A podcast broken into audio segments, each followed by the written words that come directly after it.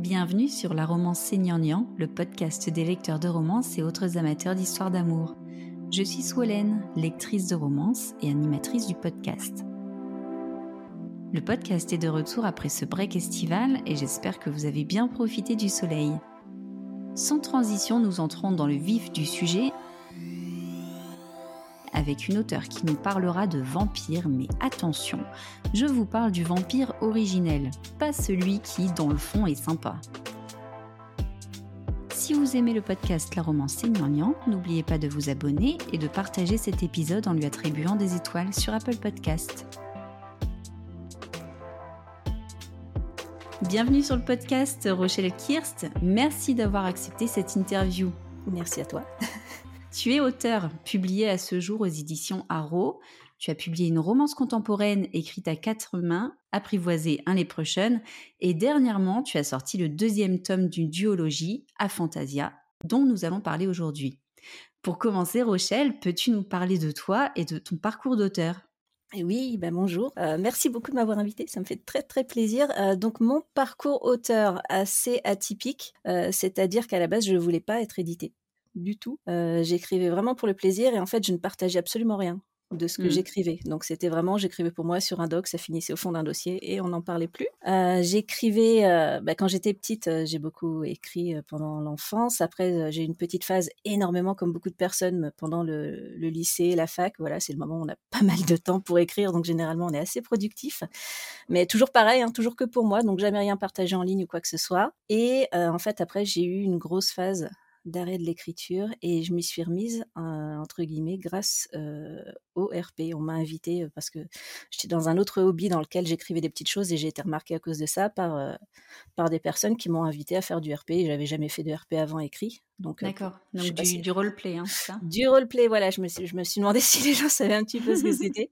donc voilà, c'était du roleplay écrit donc sur, sur des forums, donc toujours avec des contextes fantastiques, des démons, des anges, des, des, des, univers assez sombres, donc ça me, ça me, ça me convenait bien. et en fait, à partir de ça, j'ai rencontré Natacha Rousseau. Mmh. Donc, que certains connaissent peut-être, qui a été ma co-autrice sur la première version, la version auto-éditée d'Afantasia. donc, c'est vraiment elle qui m'a tiré vers la publication, en fait. C'était vraiment ça. C'est-à-dire, au début, on a commencé à écrire pour nous, voilà, en mode RP. Après, on s'est dit, merde, c'est pas mal quand même ce qu'on est en train de faire. enfin surtout elle, moi j'étais en mode ouais bon voilà.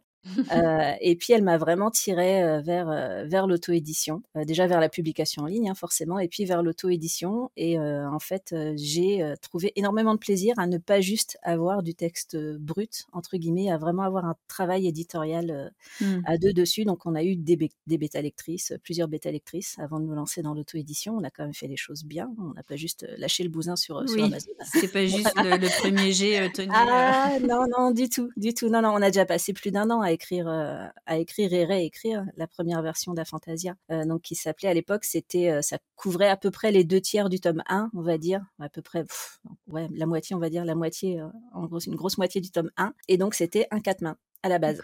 Et on avait prévu, voilà, qui est sorti en juin 2019, si je dis pas de bêtises, sur Amazon. Et puis, ben, on avait prévu d'écrire deux, trois tomes de plus. Enfin voilà, c'était quand même une œuvre assez conséquente hein, déjà, prévue à la base.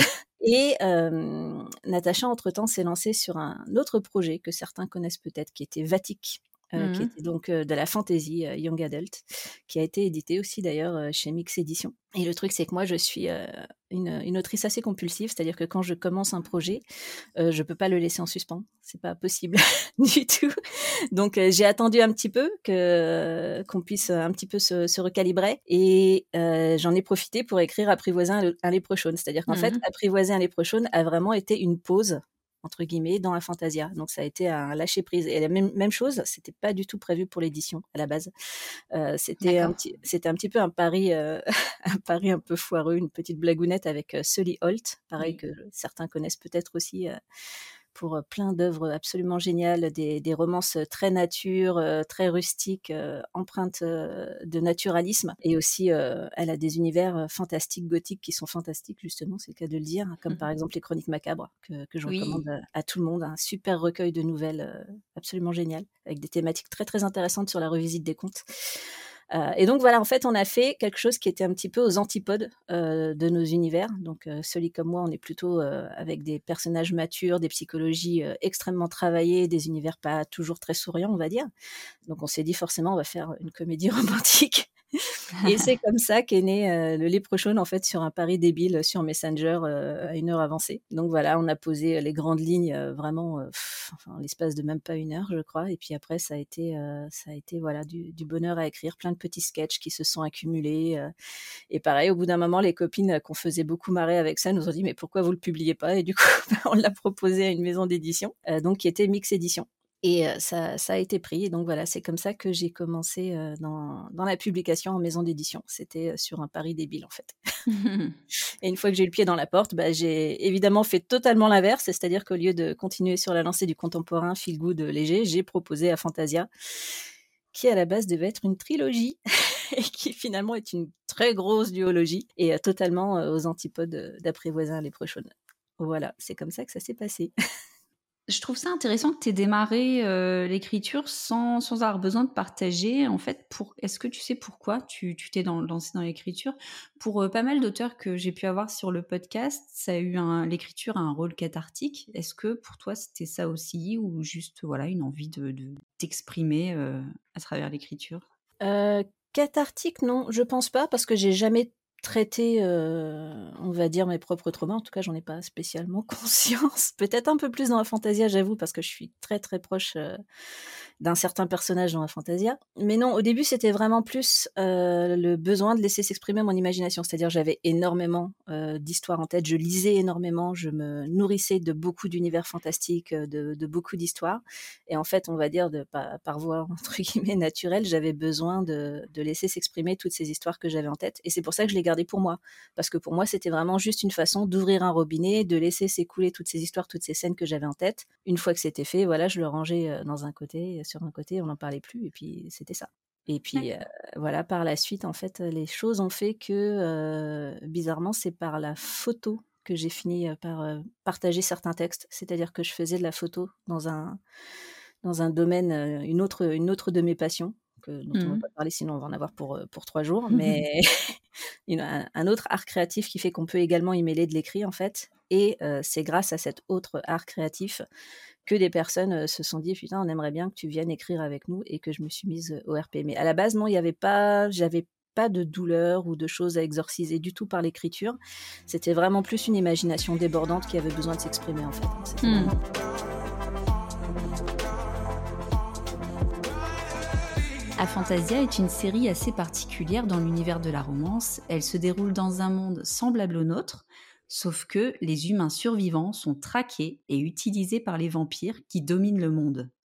C'est au sein de cette société hiérarchisée que nous rencontrons le puissant Aldéric, ainsi que l'un des derniers humains nés à l'état naturel, Isaac. Isaac s'est fait capturer par des vampires et son destin à court terme est plutôt de finir comme hors d'œuvre jusqu'à ce qu'il éveille l'intérêt d'Aldéric. Dit comme ça, ça fait très conte des mille et une nuits. On dirait qu'Isaac va raconter tous les soirs une histoire à Aldéric pour le tenir en haleine. Mais non, hein, on n'est pas vraiment dans ça. Je confirme. Il y aura bien plus euh, que mille et une nuits, mais non, on n'est pas trop sur ce concept.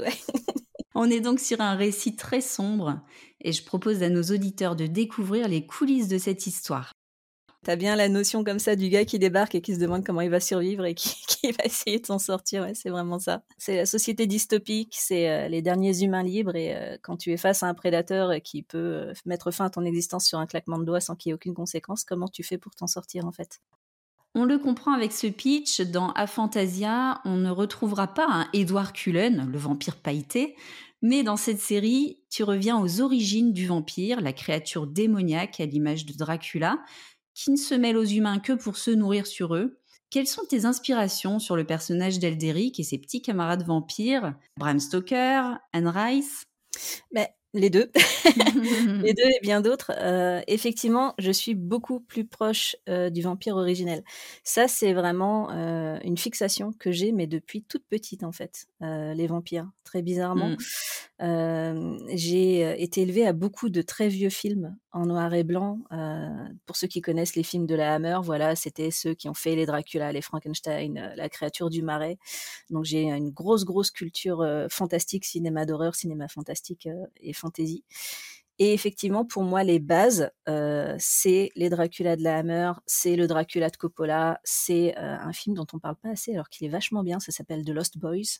En français, c'est Génération perdue, je crois, euh, que, auquel je vous recommande de jeter un petit coup d'œil, même si comme il est de fin 80, des, à la fin des années 80, il est super kitsch, mais il est très très drôle et on voit bien en fait derrière le concept de la créature vampirique qui se mêle à la société humaine tout en gardant son statut de prédateur. Donc euh, vraiment qui s'amuse de sa façon de se dissimuler dans la société humaine tout en y prélevant son tribut en fait. C'est vraiment ça. Donc voilà, pour moi les bases c'est ça. Euh, niveau cinématographique, cinématographique pardon, c'est entretien avec un vampire aussi, bien sûr, hein, incontournable.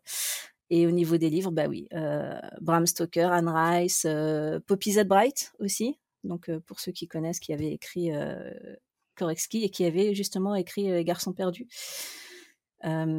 et on a quand même le bonheur en France d'avoir une autrice qui est pas assez connue à mon goût, qui s'appelle Jeanne Fèvre d'Arcier, qui avait écrit une trilogie qui s'appelle L'Opéra Macabre, que j'ai lu quand j'étais ado et qui pour moi a vraiment été une source d'inspiration. C'est-à-dire que ça m'a prouvé qu'il y avait des autrices françaises qui pouvait écrire du fantastique et qui pouvait bien l'écrire euh, dans le domaine du vampire, avec vraiment pas de romantisation spéciale, mais quand même cette petite touche justement d'érotisme, de sensualité, voilà cette, euh, cette plume féminine derrière, parce que la plupart, enfin beaucoup de ces personnages sont des personnages féminins justement, euh, et c'est vraiment elle qui m'a un petit peu ouvert la voie, qui m'a fait voir que voilà, le fantastique ne s'écrivait pas que à l'étranger au niveau des vampires, qu'on avait aussi une bonne culture en France là-dessus, qu'on pouvait le faire.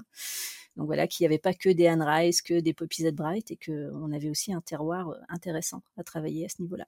Et donc voilà, ça ce sont mes bases. Donc effectivement, le vampire euh, bah, prédateur, clairement. Donc on est très très loin des, vampires actuels, donc euh, de tout ce qui est Vampire Diaries, de tout ce qui est mmh. effectivement Twilight. J'essaye très fort de ne pas trop soupirer en disant. Donc euh, effectivement, moi je me sens euh, ni proche, ni intéressée, euh, ni charmée ou fascinée par cette approche plus récente des vampires très humanisés, très romantiques, fragiles dans leur immortalité. Enfin déjà, par exemple, dans Entretien avec un vampire, le personnage de Louis m'ennuyait affreusement, terriblement. Donc je me sens effectivement à ce niveau-là plus proche d'un Lestat ou d'un Dracula de Coppola que d'un Louis, par exemple. Donc c'est ça, c'est vraiment le prédateur érotisé plutôt que le vampire humanisé romantique. Dans quel genre places-tu à Fantasia? Dark romance, dark fantasy, les deux? Euh, Dark romance fantastique? C'est ouais, c'est une dystopie fantastique euh, avec de la, de la dark romance. C'est vraiment ça. Puis en fait, ça, entre guillemets, c'est un peu ça le problème euh, et en même temps la force d'Aphantasia, c'est que c'est vraiment un livre qui est un peu les fesses entre plusieurs chaises. Donc il y a du thriller, parce qu'il y a une grosse composante euh, quand même dedans fantastique et par moments fantastique horreur. Mais ça reste quand même de la romance, c'est-à-dire que la romance est au centre vraiment de l'histoire. Enfin, il y a des moments, c'est quasiment euh, de la tranche de vie. Enfin, de la tranche de vie avec euh, des vampires, voilà, des prédateurs, etc. Mais c'est quasiment de la tranche de vie. Donc ouais, je dirais dark romance sûr. après, ça dépend de l'image que les personnes peuvent avoir de la dark romance aussi. Je sais que très souvent, quand je dis dark romance en parlant d'un fantasia, je vois les personnes qui froncent le nez à ce niveau-là, qui mmh. s'imaginent tout de suite, voilà, le mafieux hyper violent, le, le porn gore quasiment, enfin voilà, ce genre de choses. et même si j'avoue qu'il y a effectivement du smut et du gore dans un fantasia, on n'est pas du tout sur le principe en fait de l'ultra-violence de, briser euh, de briser l'autre et à la fin il a quand même euh, des cœurs dans les yeux et tout va bien quoi. C'est pas du tout euh, cette approche là que j'ai par rapport à la dark romance. Pour moi c'est on va dire c'est un, un, peu du circus la dark romance qui va dans ce genre d'extrême. C'est-à-dire c'est marrant à lire voilà c'est distrayant mais au niveau psychologique, euh, ça tient sur un pied de tabouret et, bon voilà, il faut juste, euh, faut juste aimer les gros archétypes, voilà, du mafieux ou du de l'homme d'affaires hyper riche euh, qui peut faire ce qu'il veut. Parce que le gars, voilà, clairement, hein, ce serait Gérard dans son dans sa caravane, personne, ça ferait rêver personne qui se conduise comme ça. enfin voilà. Donc voilà, moi c'est vraiment plus ça, c'est la dark romance mais psychologique et très important l'équilibrage des forces. C'est-à-dire que même dans une situation où on se dit, bon, ben voilà, c'est plié, euh, on sait qui est la victime, on sait qui est le prédateur, euh, j'aime bien flouter les lignes oui. à ce niveau-là. Ça, c'est important pour moi qu'il n'y ait pas justement la victime qui va avoir, entre guillemets, une espèce de révélation, mais qu'il y ait vraiment, on va dire, un rapport de force pendant toute l'histoire. Et même si ce rapport de force au début n'est pas évident. Oui, c'est ça. C'est ça que j'ai trouvé intéressant effectivement dans le premier tome, c'est que donc il y a cette composante psychologique qui est euh, qui est vraiment importante. Hein. C'est en tout cas le premier tome est vraiment axé sur ça. Mmh Et euh, insidieusement, on voit que finalement, bah, les lignes de force sont pas si claires que ça. Et moi, ce que j'ai en particulier aimé, c'est qu'Alderic, il se ment un petit peu. En fait, il est, il est un ah! peu dans le déni quand même. j'ai trouvé ça super marrant à lire, quoi. si peu, mais les deux. C'est tout l'intérêt en fait du point de vue euh, du point de vue subjectif, c'est que les personnages quand ils parlent, donc quand c'est à la première personne, il faut garder euh, avoir conscience que les personnages peuvent mentir au lecteur et peuvent se mentir à eux-mêmes. Mmh. C'est-à-dire qu'il ne faut rien prendre pour argent comptant. Enfin, nous, c'est pareil. Quand on a des processus euh, de réflexion, on se ment. Souvent, on est dans le déni sur plusieurs choses. Et c'est exactement la situation dans laquelle se trouve aussi bien Isaac qu'Alderic. Donc, effectivement, Alderic, c'est plus par rapport à sa capacité en fait émotionnelle, c'est-à-dire que pour lui, non, il est extrêmement pragmatique, euh, il sait où, doivent aller les choses, comment les faire aller dans ce sens-là, et pour lui, euh, rien ne peut se mettre en travers de son chemin.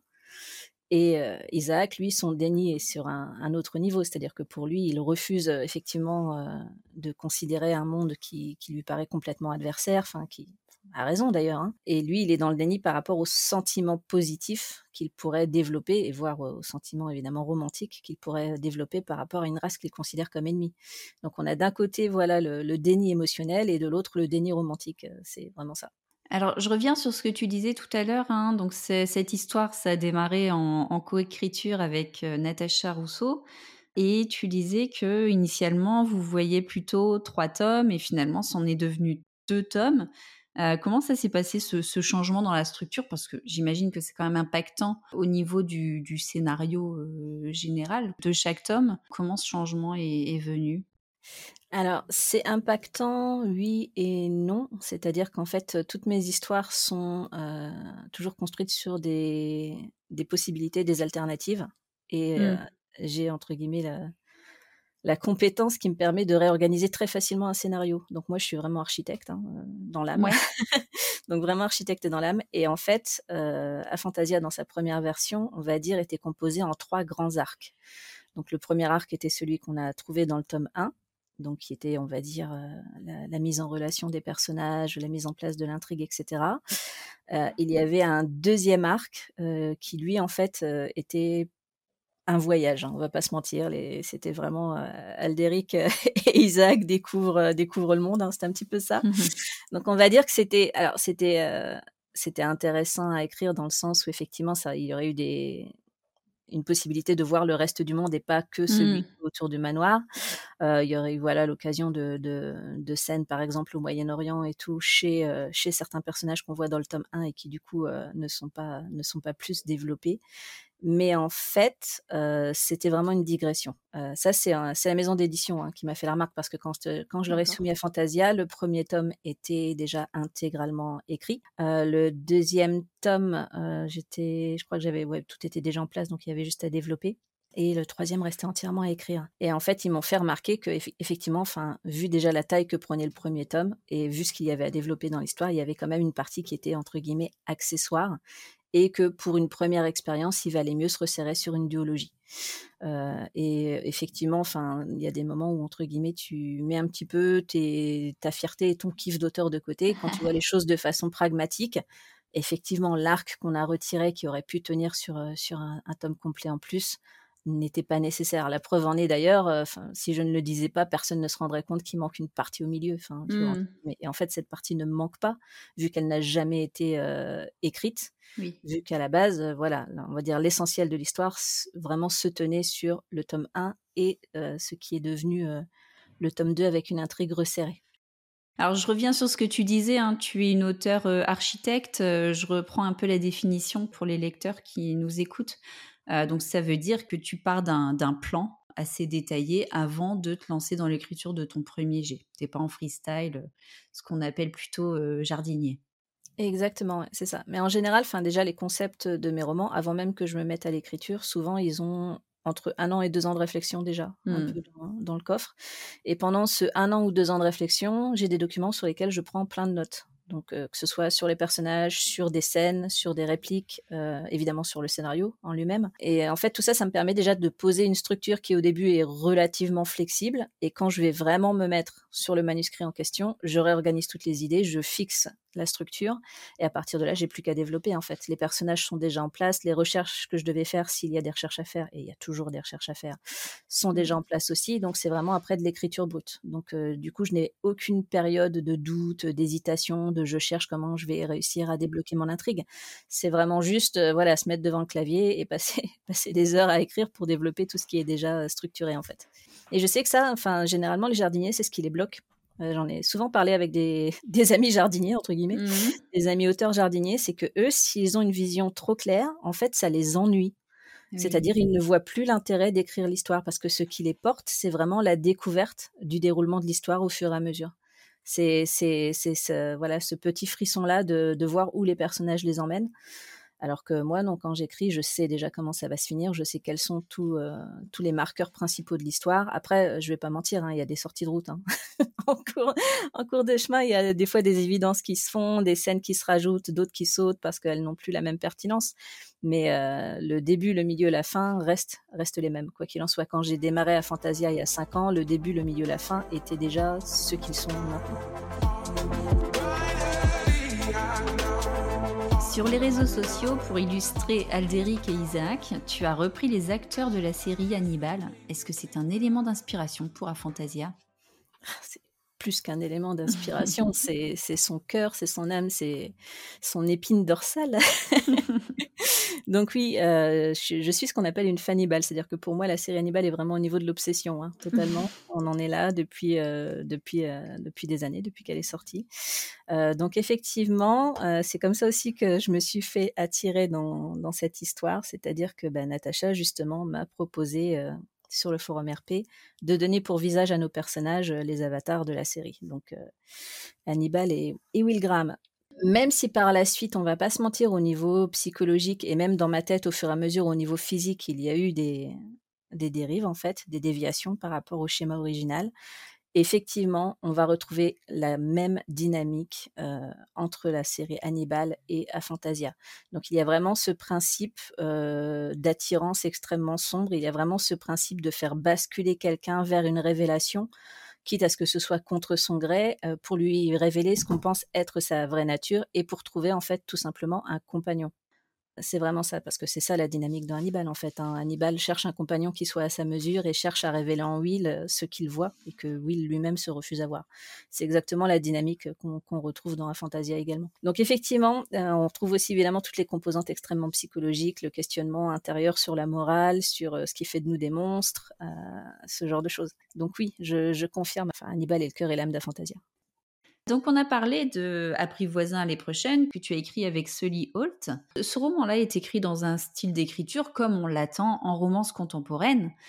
Dans la Fantasia, tu as un style d'écriture complètement différent, très soutenu, même lyrique. Pourquoi avoir fait ce choix de donner ce ton au récit? Alors, c'était pas forcément un choix, c'est-à-dire que c'était, euh, c'était en fait mon style.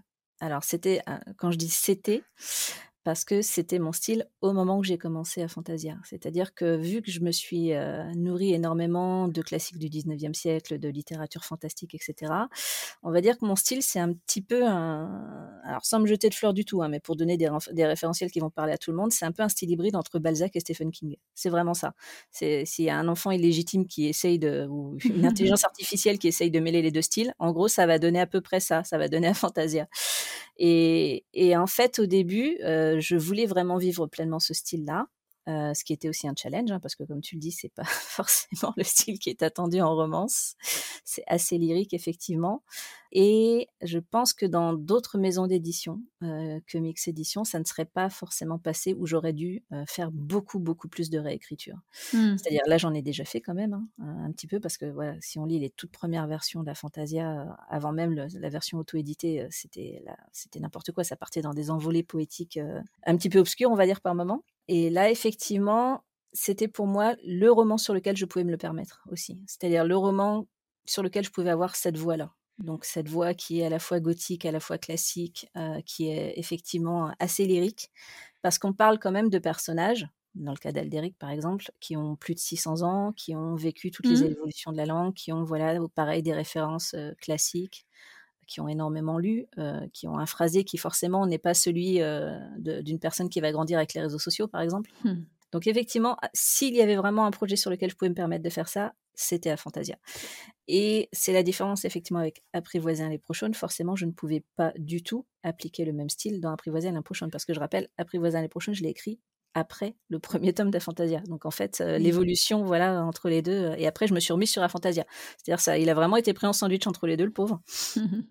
et, en fait, pour moi, voilà, on va dire que le style Afantasia, j'ai conscience que ça ne correspond pas à ce qu'on attend en romance, c'est-à-dire en romance, voilà, on veut maintenant quasiment, enfin même les maisons d'édition, hein, maintenant ça devient quasiment des, critères de sélection de manuscrits, c'est que ce soit écrit au présent, à la première personne et dans un style extrêmement fluide, parlé en fait, un peu comme un journal intime. Mmh.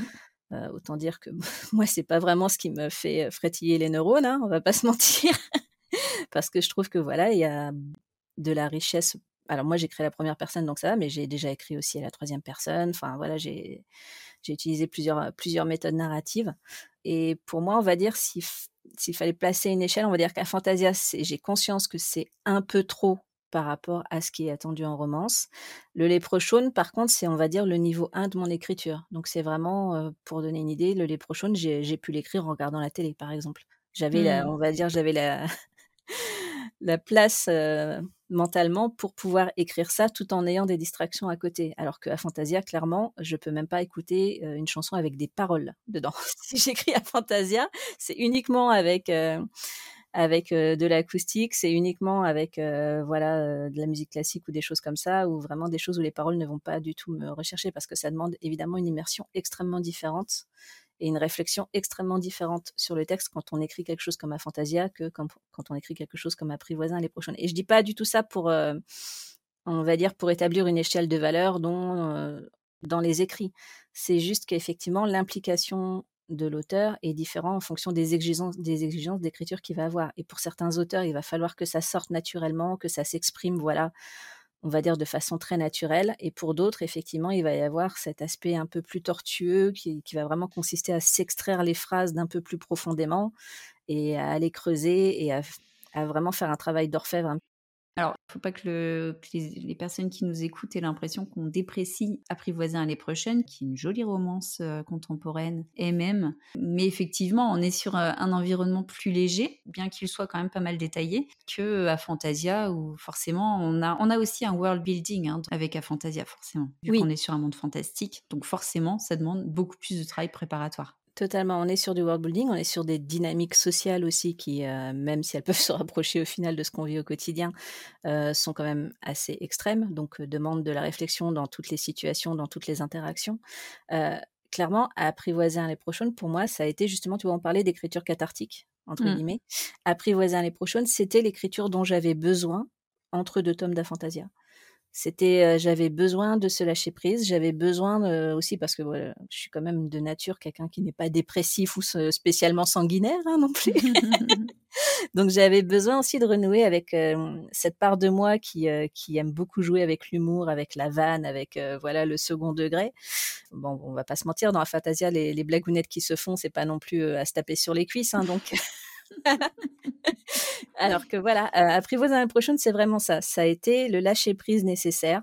Euh, ça a été un, moment pour moi de redécouvrir une, autre facette euh, de mon écriture et de ce que j'aime faire, c'est-à-dire effectivement des personnages très loufoques, des situations complètement ubuesques, voilà, pouvoir vraiment pousser le petit grain de folie de l'humanité dans des retranchements comiques et dans du feel good mais voilà, non. Quand je dis euh, apprivoiser les prochains a été beaucoup plus facile pour moi à écrire et j'ai pu regarder la télé en le faisant, ça veut dire que c'est vraiment une façon de dire que pour moi, il est sorti de façon beaucoup plus naturelle. C'est-à-dire, j'étais vraiment moi-même entre guillemets en l'écrivant beaucoup plus euh, au niveau de l'humour, au niveau voilà de, la décontraction et c'est ce qui m'a permis voilà de l'écrire beaucoup plus rapidement et de l'écrire sans toutes les contraintes euh, psychologique, morale, de concentration qu'a pu me réclamer à Fantasia. Parce qu'évidemment, dans la vie de tous les jours, comme tu t'en rends compte là, je ne parle pas comme j'écris dans Fantasia. Oui. Heureusement. ça serait flippant. un petit peu flippant quand même. Euh, ou alors je dormirais dans un cercueil, un truc comme ça. Il y a des gens qui font ça, hein, je ne juge pas, mais non, non, non, mais mes années de, gothique excentrique sont derrière moi. J'ai rangé mes, mes vieilles dentelles au placard. dans Fantasia, tu n'as pas eu peur que le style lyrique, justement, ne rebute les lecteurs pour cette série et aussi pour ton autre roman qui est pourtant dans un autre style? Alors, euh, c'était même pas une peur pour moi, c'était une évidence que ça allait rebuter des gens.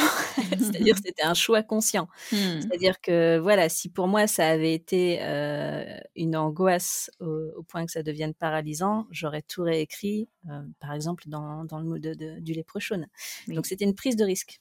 C'était clairement une prise de risque. Et d'ailleurs, je remercie énormément Mix Édition qui m'a fait confiance à ce moment-là, qui ne m'a pas censuré au point de, au même point que d'autres maisons d'édition l'auraient certainement fait, euh, que ce soit sur mon style d'ailleurs ou sur le fond, même si certains événements qui devaient arriver dans la fantasy n'ont pas pu avoir lieu parce que là ils m'ont dit non là tu vas vraiment te mettre tout ton mmh lectorat à dos donc on va pas faire ça hein. Et bon ça, je ne vais pas spoiler donc euh, vous découvrirez mais sachez que que voilà le petit Francis n'est pas là pour rien dans l'histoire. Ah et que évidemment dès que je mets en place quelque chose de mignon il faut que je le broie à un moment ou à un autre. Mmh. Oh non. Et si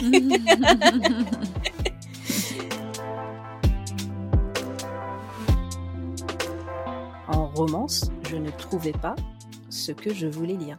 Euh, justement, j'avais cette impression d'auteur euh, très souvent, euh, alors pas forcément bridé, hein, parce que je veux dire, tu as des auteurs qui naturellement vont écrire ce qui passe en romance, qui vont avoir naturellement un style très moderne, très fluide, très simple, très, très dépouillé. Euh, et moi, c'était pas du tout ce que je voulais pour Fantasia. Euh, je voulais retrouver justement cette, euh, ambiance gothique, cette ambiance raffinée, cet amour des mots que j'ai pu avoir moi avec mon, éducation en littérature classique. Et je voulais pouvoir exprimer tout ça dans la Fantasia. Et pour moi, c'était une évidence que je n'aurais pas pu écrire à Fantasia en mode journal de Jean-Kévin, tu vois, c'était pas possible. Donc voilà, j'espère que les gens s'en souviendront. Non, je n'écris pas, je n'écris pas que de façon extrêmement soutenue. et, et, on n'est pas obligé de sortir un dictionnaire à chaque page quand on me lit, hein, je vous rassure, je, mets, je mets des notes de bas de page souvent. oui, c'est vrai qu'il y a certains termes, tu es allé les chercher loin, je pense. Ouais, plaque minier, par exemple. Mais en fait, voilà, j'ai deux gros problèmes. C'est que euh, comme j'ai comme j'ai eu une éducation euh, littéraire classique, pour moi, il y a des termes qui font partie de la langue de tous les jours, alors qu'en fait, ce n'est absolument pas le cas. Alors, je vais pas vous mentir, plaque minier n'en fait pas partie. J'ai dû aller chercher ce mot. Parce que je ne suis pas une spécialiste en botaniste, euh, en, botanisme non plus. Donc, non, plaque minier, en fait, c'est euh, le fruit euh, qui permet d'avoir des kakis. Voilà. Pour, mmh. pour, ceux qui se demandent, non, ce n'est pas un employé de la commune qui soulève les plaques d'égout. C'est le fruit qui permet d'avoir, qui permet d'avoir, c'est l'arbre qui permet d'avoir des kakis. mais effectivement, pour moi, l'importance de la pertinence du terme, c'est, je suis capable, franchement, de passer deux, trois minutes à, remodeler une phrase parce que pour moi, la forme n'est pas pertinente, les termes employés ne sont pas pertinents, n'expriment pas exactement ce que je veux faire passer à travers une phrase. Ça, et puis la musicalité. Euh, ça, c'est un autre aspect extrêmement important et que je retrouve malheureusement trop peu en romance, c'est la mmh. musicalité du texte. Parce que voilà, euh, écrire de façon très fluide comme on parle, etc., c'est mmh. effectivement très immersif. Donc ça, c'est l'avantage hein, en romance, c'est qu'effectivement, voilà, ça fait pas de... Le texte coule tout seul, ça, s'intègre très bien à notre processus de pensée. Mais pour moi, la musicalité des phrases, le rythme des phrases, euh, les allitérations, tout ça, ça fait partie en fait du processus d'écriture. C'est quelque chose dont j'ai conscience, c'est-à-dire que quand j'écris, le rythme de la phrase et, euh, et ses sonorités sont importantes. C'est exactement ce que j'ai ressenti hein, dans ce premier tome euh, de A Fantasia. J'ai apprécié la justesse de, des mots choisis, le, champ lexical de l'horreur aussi qui est beaucoup présent, euh, l'évolution des personnages. J'ai vraiment ressenti que tu ne choisissais jamais le chemin de la facilité et je tenais à parler justement de Francis, qui est un enfant un descendant d'Aldéric. Je trouve important de le mentionner car en romance, on a souvent des enfants peu crédibles qui font soit office de plantes vertes ou qui ont la maturité d'un grand sage. Ici, Francis, il est crédible. On constate peu à peu qu'il est aussi un pion dans le grand échiquier du maître du manoir. Francis, il a un rôle à jouer, on le comprend bien hein, dans, dans ce tome 1. Il n'a pas le droit de déborder et il est aussi sous l'emprise d'Aldéric. Effectivement. C'est en fait Francis, c'était la nécessité de, de, la lumière qui permet justement de mettre en contraste ce qui se passe dans le manoir. Parce que si je vous plongeais en permanence dans l'angoisse, dans, dans, dans, voilà, dans des rapports extrêmement conflictuels, au bout d'un moment, émotionnellement, c'est quand même euh, assez fatigant, on va dire. même si la tension est bonne, hein, je veux dire, bon, voilà, la tension est là. Mais Francis, c'était le contrepoint nécessaire à ça. C'est-à-dire prouver que même dans cet univers dystopique extrêmement cruel, composé de prédateurs, euh, il ne faut pas oublier que ces prédateurs étaient à la base des humains. C'est-à-dire justement, c'est pas des démons sortis des enfers, euh, c'est pas des créatures extraterrestres, euh, ce sont à la base des humains. Et euh, Francis est un Melfort, Francis est destiné à devenir un vampire, et Francis va être également ce, gros point de remise en question pour pour Isaac, parce que Isaac est donc dans le manoir Melfort dans un objectif de destruction assez assez clair dès le début. C'est pas c'est pas un spoiler, hein, c'est quasiment c'est dans le résumé.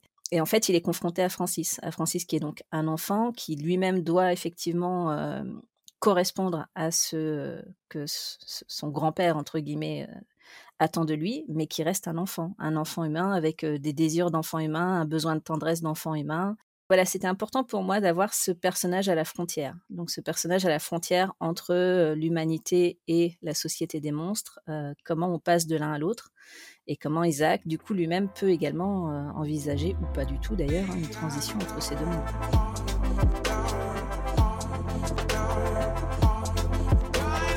Le tome 2, Le Roi des Ombres, est sorti en juin 2023 et il clôt la série. D'après les retours lecteurs, j'ai l'impression que tu n'as pas été tendre avec tes protagonistes et que ce tome réserve beaucoup de surprises et de révélations.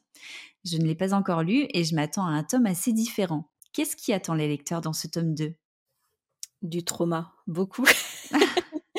non, je plaisante. En fait, euh, effectivement, euh, c'est euh, un, compte rendu entre guillemets qui a été fait par la plupart des lecteurs, mes primo-lecteurs, tout ce qui est mes partenaires, les partenaires de la maison d'édition, etc.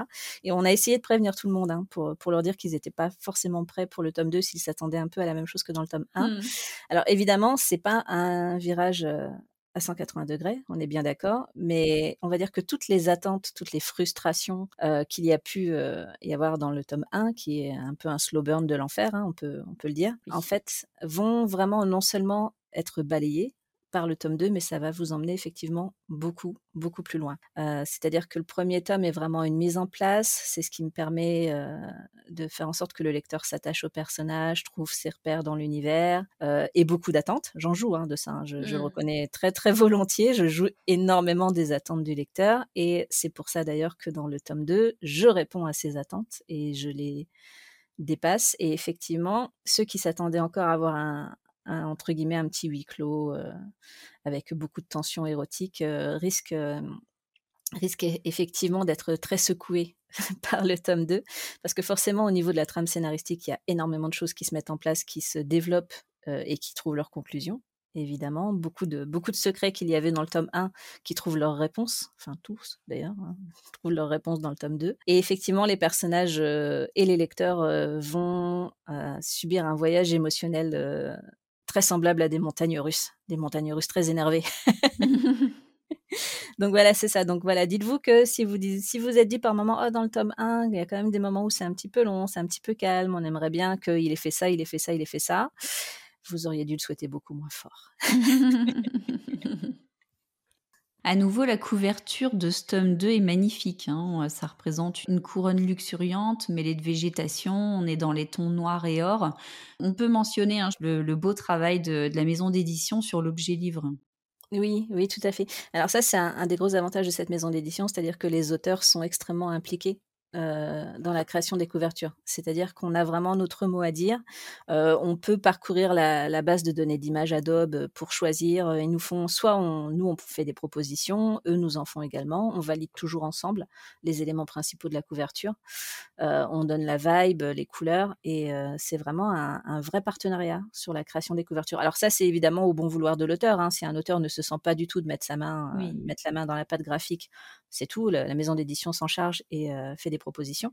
Mais pour les auteurs, effectivement, qui veulent être un peu plus inclus euh, dans le processus euh, de création de la couverture, ce qui a été mon cas, parce que j'aime bien avoir la main un petit peu dans tout, euh, c'est vraiment une liberté que j'ai énormément appréciée, de pouvoir être également force de décision sur les couvertures et donner effectivement la teinte que, que, je désirais, donc ce mélange qui peut peut-être un petit peu trop faire penser à des univers fantasy, parce que c'est vrai que les codes de la couverture de la Fantasia, si tu regardes, c'est plus des codes auxquels on s'attendrait par exemple en, en romantaisie, tu vois. Mmh. si tu regardes, euh, voilà, 80, voilà, 80% des, des, couvertures en romantaisie, c'est une couronne avec, euh, avec une dague ou un serpent, enfin voilà, c'est un petit peu ça pour résumer, hein, c'est les trois éléments de base en ce moment. Euh, mais voilà, effectivement, euh, je voulais garder cette vibe-là, donc pas partir sur des trucs un petit peu plus kitschou euh, en mode le vampire sur une pleine lune. Enfin, tu vois. Ce, ah ouais, non, là, ça aurait fait trop romance para. Hein. ben voilà, et moi, je voulais pas du tout cette vibe-là, mais dans d'autres maisons d'édition, c'est probablement ce qui aurait été fait, tu vois. Et ça m'aurait brisé le cœur. Ah bah oui, oui ça, n'aurait pas du tout annoncé le. Donc voilà, on va dire que la, couverture a, le côté baroque qu'on peut retrouver, euh, qu'on peut retrouver en fait dans le texte, et c'est ça qui, qui me plaît beaucoup. J'imagine à quel point il doit être difficile pour toi de passer à un nouveau projet d'écriture avec d'autres personnages, puisque tu as travaillé longtemps sur cette duologie et tu sembles assez attaché à Isaac et Alderic. Oui, la transition. Comment se passe la transition? Mal. Elle se passe très mal. Non, euh, plus sérieusement, en fait, euh, j'ai euh, malheureusement un projet qui en a fait les frais parce que l'année dernière, avant que sorte le tome 2 d'Afantasia, j'étais déjà en train d'écrire un, autre projet qui, qui était du projet fantastique victorien donc fantastique victorien, dark romance, euh, des créatures mythologiques, comme d'habitude, hein, un univers, euh, voilà, un background assez travaillé, beaucoup de recherches historiques, comme d'habitude aussi, parce que j'écris pas, voilà, j'écris pas de façon légère, j'ai vraiment besoin d'énormément de pertinence de contexte. Et ce projet-là, je l'ai écrit pendant, euh, ouais, une bonne grosse moitié de l'année dernière. Je suis j'ai dépassé les 100 000 mots dessus. Et voilà. et c'est-à-dire que j'ai eu énormément de mal à me connecter au personnage. Enfin, mmh. plus exactement, vu la connexion que j'avais au personnage d'Afantasia, il m'a été extrêmement difficile euh, de me connecter à d'autres personnages derrière. Problème que j'avais pas spécialement eu sur le Leprechaun parce que le Leprechaun, j'avais pas la même pression euh, de world building, de, de profondeur psychologique. Le, le Leprechaun, c'était rassurant, tu vois. C'était euh, des personnages assez archétypaux dans lesquels on peut facilement se glisser sans, sans avoir vraiment à se sortir les tripes.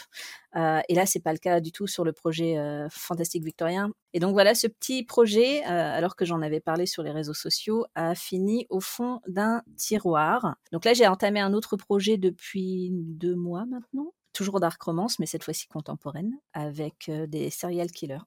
D'accord. et du BDSM, voilà, et un voilà un environnement euh, mafieux. Donc euh, tout ce qui va bien, de la légèreté, de la légèreté du feel good. Et donc là, je retrouve vraiment des marques. C'est-à-dire, tu vois, c'est un peu comme s'être euh, aventuré un peu trop longtemps euh, loin de chez soi, même si dans le projet précédent, j'avais des thématiques horrifiques et j'avais de la dark romance. Et c'est vraiment revenir à des bases rassurantes. Euh, déjà par le contexte contemporain qui forcément m'oblige à beaucoup moins de recherches, même si j'en effectue quand même de toute façon, et beaucoup moins de projections extérieures à ce à ce que je connais et maîtrise. Donc là, je suis beaucoup plus à l'aise dans ce projet. J'ai une bien meilleure connexion euh, aux personnages également, euh, qui sont bien tordus. Donc c'est généralement les personnages dans lesquels euh, j'évolue le plus facilement. C'est les personnages qui me challenge un peu, qui me, qui me sollicitent, qui m'intriguent et qui m'obligent, qui à beaucoup de réflexion dessus pour, pour qu'ils soient pertinents, justement, pour qu'ils soient crédibles. Donc voilà, là, j'avoue que j'ai retrouvé le plaisir d'écriture. le vrai. J'ai retrouvé la vraie connexion et ça me permet enfin euh, de faire une bonne transition après la Fantasia.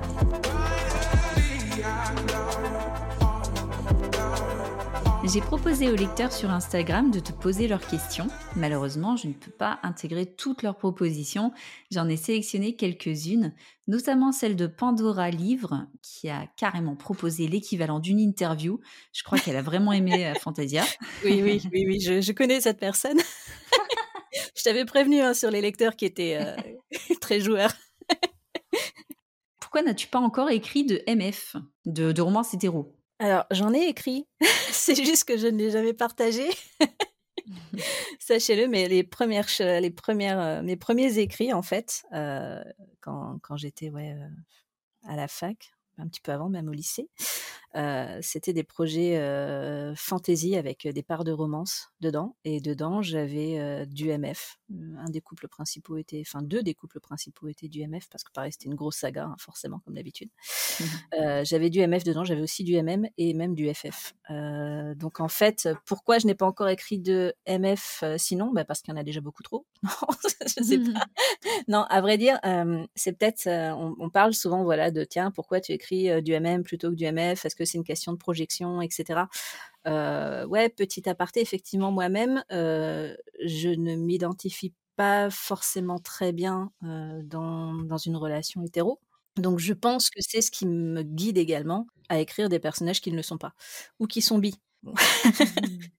Donc ouais, effectivement, je, je, suis, je, on va dire que j'ai un peu l'impression que de toute façon dans le MF, tout est un peu déjà fait et c'est vrai que les, dynamiques auxquelles les lecteurs s'attendent dans les romances MF euh, ne correspondent pas forcément à ce que je veux exprimer et que je peux exprimer dans une romance MM.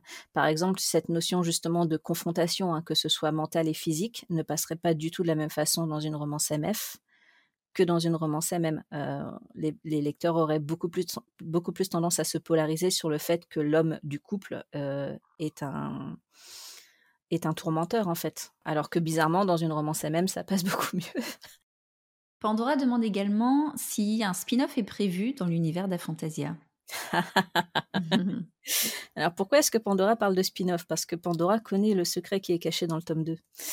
euh, en fait, il faut savoir que dans la plupart de mes romans, je m'amuse à cacher euh, des, sous-entendus ou des secrets ou des révélations qui, voilà, qui ne peuvent se révéler euh, qu'aux, lecteurs les plus, euh, les plus pertinents. Et donc, il y en avait une dans le tome 1 que je révèle dans le tome 2 pour ceux qui ne l'avaient pas compris parce que je suis gentille. et il y en a une dans le tome 2 que je ne révèle pas euh, et qui donc, euh, voilà, du coup, je ne vais pas spoiler, hein, bien entendu, mais effectivement, pour les lecteurs qui, euh, qui étaient attentifs, c'est là que prend l'origine, je pense, de la question de, Pandora. Effectivement, je me laisse des portes ouvertes. Mmh je me suis laissé des portes ouvertes. Alors, la duologie est terminée, hein, qu'on s'entende bien, la relation entre Aldéric et Isaac en restera à ce point-là. Donc il n'y aura pas d'autres évolutions et c'est vraiment une histoire finie. Par contre, effectivement, je me suis laissé des portes ouvertes pour des spin-offs. Est-ce qu'il y en aura? Je ne peux pas l'affirmer. Pour plein de raisons. pour plein de raisons, parce que ben voilà, déjà j'ai envie de passer à autre chose. Hein. Je, ne vais pas mentir, ça fait quand même voilà cinq ans maintenant que je suis dans cet univers-là, qui me colle déjà beaucoup trop à la peau et que j'ai besoin d'autre chose. J'ai besoin de me prouver aussi que je peux faire autre chose, mmh. même si j'ai fait les prochains entre temps, hein, on se comprend bien évidemment, mais que je peux vraiment m'impliquer dans dans d'autres projets de la même façon que j'ai pu m'impliquer dans, dans un Fantasia. Donc voilà, et donc spin-off peut-être un jour. Euh, je vais pas mentir, j'ai déjà deux pages de, synopsis pour un éventuel spin-off. Mais comme j'ai des pages de synopsis pour plein d'autres projets, donc ça n'est pas une promesse, ça n'est pas un plan d'avenir. qui sait Qui sait Voilà. Quels ont été les retours des lecteurs sur le, la partie slow burn en fait de la relation entre Alderic et, et Isaac, puisqu'on a vraiment une évolution très très slow? Oui, oui, oui. Comme je disais, c'est, même plus du slow burn, c'est du cookéo hein, à ce niveau-là. c'est vraiment ça.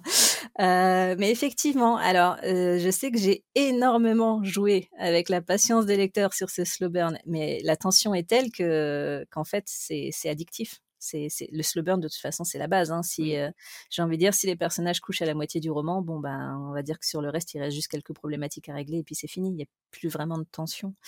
donc effectivement, le tome 1, énorme slow burn. Les lecteurs, comment ils l'ont pris? Mal, très mal. Alors mal et bien, c'est-à-dire que on a toujours cette part de, de lectorat un petit peu masochiste qui aime qu'on les fasse souffrir et qu'on les fasse qu'on les fasse attendre et qu'on les mmh. frustre un peu. Mais ouais, il faut savoir que même pour mes éditrices, ça, l'ont mal vécu aussi. C'est-à-dire, j'avais vraiment des notes pendant l'édito, j'avais vraiment des notes en mode, t'es sûr que là, tu veux pas mettre une scène qui fasse que... Et moi, j'étais non, mais non. Donc voilà, et c'est fait évidemment exprès parce que bah, c'est aussi quelque chose que j'apprécie beaucoup, la tension, euh, la tension sexuelle entre les personnages. Je trouve limite que cette phase-là est plus intéressante que euh, une fois que l'acte est consommé, bon ben voilà, les corps se connaissent, euh, les corps se sont apprivoisés, il n'y a plus les mêmes attentes, il n'y a plus non plus les mêmes négociations entre guillemets, parce qu'il y a toute une forme de négociation sensuelle, de déni, de marche avant, marche arrière, sur laquelle j'aime énormément jouer. Donc ça, c'est ce que j'ai mis en place sur le tome 1, mais je vous rassure, sur le, sur le tome 2, ça n'est pas le cas. Mmh. ça n'est pas le cas dans le tome 2, vous, vous aurez tout ce que vous attendez et bien plus, même ce que vous n'aviez pas demandé. ça fait peur. c'est fait pour. Et enfin, nous avons une question de Bargy, qui est également auteur aux éditions oui, et, qui demande si tu envisages un nouveau quatre mains et si tu as un ou une auteur rêvée pour cela. Bien sûr, TJ Clown. Non, je plaisante. Ceci dit, je peux écrire en anglais, donc why not? Euh, Non, euh, quatre mains prévues, absolument pas. Euh, pas du tout, du tout, du tout. Pourquoi? Bah, Parce que les quatre mains qui se sont proposées jusque-là étaient, on va dire, des, opportunités qui se sont faites comme ça, sur des coups de tête. Hein. C'est vraiment le cas de le dire. Et là, actuellement, la personne avec laquelle j'avais vraiment envie d'écrire, c'était Sully. Et je mmh. l'ai fait. L'autre personne avec laquelle j'avais vraiment envie d'écrire, c'était Natacha. Natacha Rousseau. et je l'ai fait. et actuellement, là, je vais pas te mentir, le gros problème, c'est que en fait, je, je lis pas de romance française. Voilà, je mmh. suis désolée, je dois faire mon coming out à ce sujet. je ne lis pas de romance française, ou j'en lis très peu. Alors, je, je, mens un petit peu quand je dis ça, parce que j'ai lu, par exemple, un roman de Cécilia Armand, euh, et je suis énormément sortie de ma zone de confort là-dessus, parce que euh, c'est du contemporain, c'est de la tranche de vie, c'est euh, un et il n'y a pas de fantastique dedans et c'est pas de la dark romance c'est-à-dire, c'est tous les trucs qui, normalement, en fait, euh, bah, je, passe un peu à côté parce que ça ne m'intéresse pas. Je lis de la romance, mais c'est plus de la romance anglophone et c'est souvent soit de la dark romance, mais psychologique. Quand je vais lire, ça va vraiment être des livres que j'attends depuis longtemps et qui vont vraiment, mais vraiment me sortir du quotidien. Et moi, en fait, euh, une, une histoire d'amour du quotidien, forcément, ne me sort pas du quotidien. Oui. Donc, je n'en lis pas. Donc je vais vraiment plutôt, si, si je dois lire de la romance, il va y avoir des tentacules, il va y avoir du fantastique. C'est vrai que tu as eu une période de tentacules sur, sur Instagram. Oui, oui et ben justement, le fameux projet victorien, il y a des tentacules dedans, voilà. Et je oh recommande... on, est trop déçus, là. Je suis sûre que je suis pas la seule à être déçue que celui-ci sorte pas. je sais. Alors, il sortira, hein, je vous rassure, il sortira. Ah un jour. Si, si, il sortira parce que c'est un, un, beau projet qui en plus est amené euh, à développer un univers sur plusieurs tomes avec des personnages différents. Enfin pareil, hein, j'ai fait un world building pendant deux ans dessus, donc c'est pas le genre de truc que je vais laisser au placard. Mmh. Mais euh, il sortira, je vous promets, vous aurez des tentacules. C'est une promesse que je fais sur mon honneur, vous aurez des tentacules. Euh, sous quelle forme, je ne sais pas. Peut-être en auto-édition pour celui-ci, parce que je doute très fortement qu'il puisse passer sous cette forme-là euh, dans une maison d'édition euh, avec euh, classique, entre guillemets.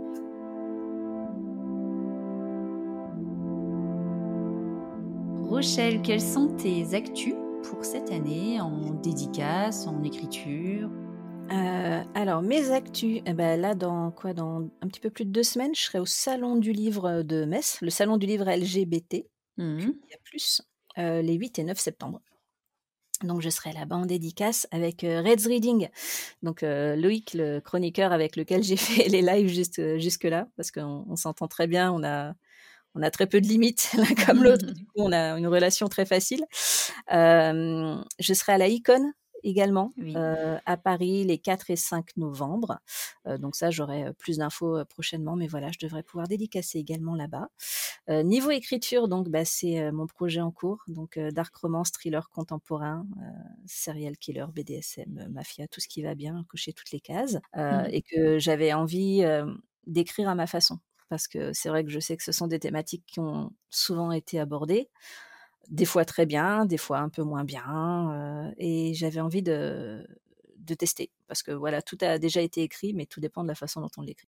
Et puis également une sortie prévue pour la fin d'année, quelque chose de joli à mettre sous le sapin.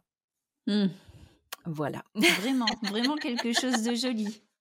Oui, quelque chose de. Alors, joli dans, dans, dans sa forme, je précise. Parce que j'allais dire, qu'est-ce qui s'est passé là? Non, non, quelque chose de joli dans sa forme euh, à mettre sous le sapin. Euh, bah, je, peux, je peux en parler vite fait, vu que j'ai déjà un peu grillé la mèche lors du live qu'on a fait avec, euh, avec Cécilia. j'ai une intégrale, j'ai l'intégrale d'Afantasia qui sort à la fin de l'année, ah. dans, dans, un format spécial et avec des petites choses qui iront bien avec. D'accord. Y a-t-il un roman que tu conseillerais aux personnes qui nous écoutent? Donc pas forcément en romance. Hein. Mmh, oui, plein, plein. Alors, ça, dépend de ce que les personnes recherchent, hein, c'est toujours un peu pareil.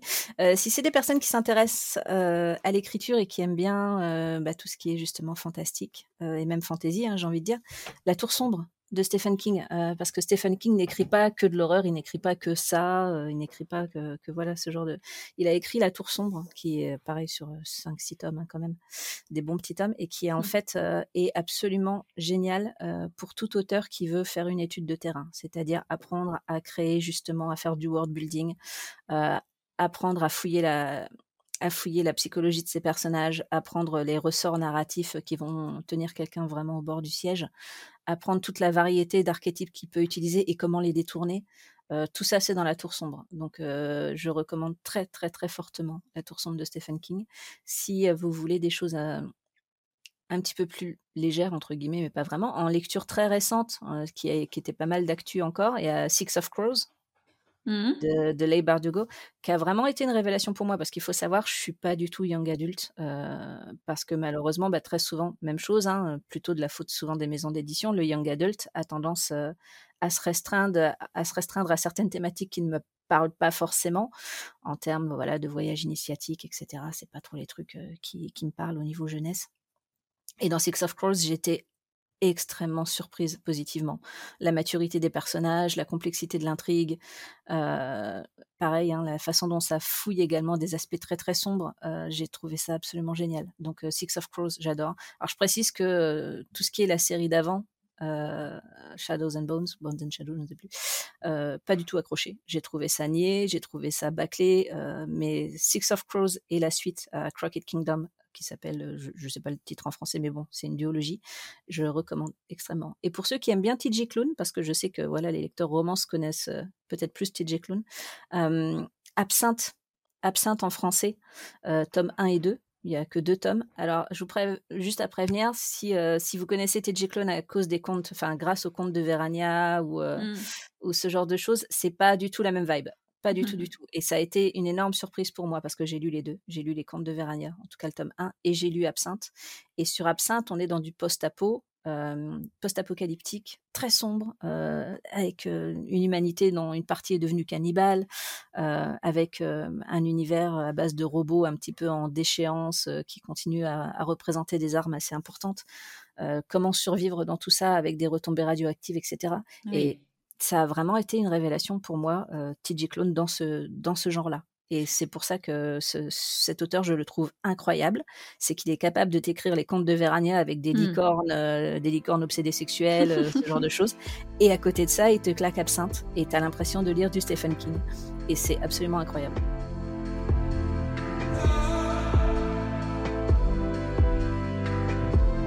Merci beaucoup Rochelle Kirs d'être venue sur le podcast. J'ai été ravie de parler de ta duologie et de ton univers peu commun en romance.